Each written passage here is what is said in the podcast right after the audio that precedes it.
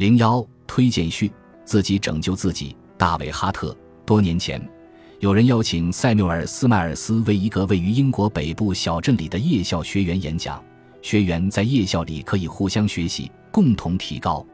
那里的情况是这样的：为了相互交流知识，在寒冬腊月的晚上，几个地位低微的男人想方设法碰面。他们见面的地点最初是在某个人的农舍里。随着学员的不断增多，不久农舍就无法承受那么多人的拥塞了。终于。夏季到来了，学员们就在农舍外面的花园休息。接着，他们就把授课地点改到用木板围成的花园里。老师为他们开设了算术课程，授课就此开始。每当夜深人静时，许多年轻人就围绕着小屋散步，像一群交头接耳的蜜蜂。不过，突如其来的骤雨也会使他们抱头鼠窜，不欢而归。寒冷的冬季一步步逼近。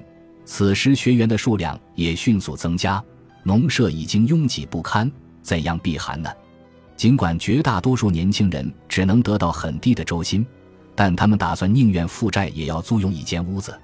不久，他们发现有一套虽然脏乱却很大的公寓要出租。那座公寓曾经被用作临时霍乱医院，极少有人能发现那儿，因为人们对霍乱的恐惧永远不会消失。可是这些努力。勇敢的年轻人毫无畏惧，他们租下了那间医院，在里面点上灯，搁了板凳和餐桌，就这样开始了冬季课程。很快，那儿充满了欢声笑语。毫无疑问，学习的质量可能并不完美，但学员们却心满意足。学员们把自己掌握的知识传授给没有掌握的学员，在提高别人的同时，自己也熟能生巧。无论如何。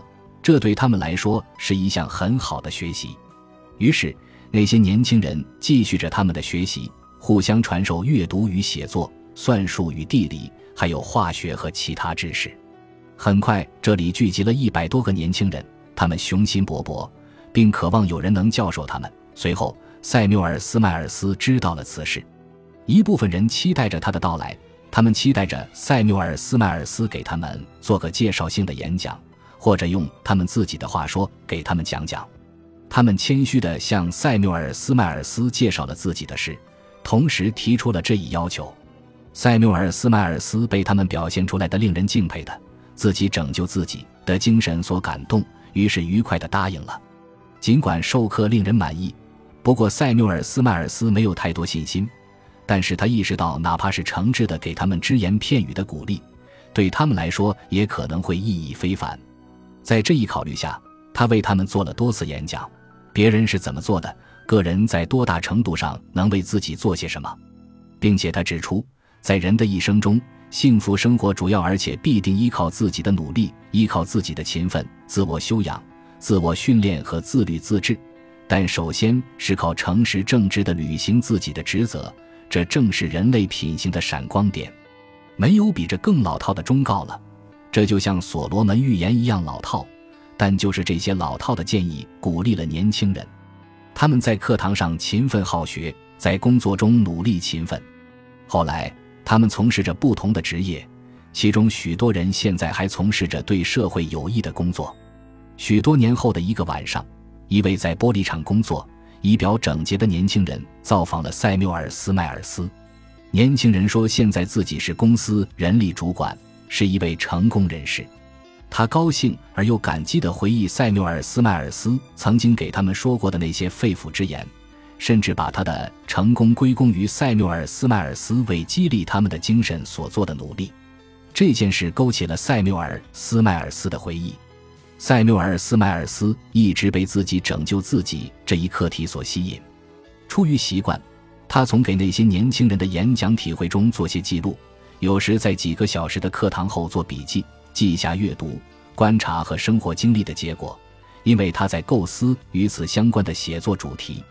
在他早期的演讲中，最突出的例子之一便是对机械师史蒂芬逊的描述。事业的特殊便利条件和机会促使塞缪尔·斯迈尔一如既往的工作，直到最后出版他的自传。现在这本书也是在相似的精神状态下完成的。两本书的由来基本相同，本书前面所列的性格特征只是些概括，而非长篇累牍的描述，不必太过认真的对待。在大多情况下，只有一些显著特点为人们所注意。个人生活和国家常常把他们的关注和兴趣聚焦在事情的经过上。现在，塞缪尔·斯迈尔斯把这本书交给了读者，希望书中的勤奋、坚韧和自我修养精神对读者有所裨益和启发，并希望大家喜欢。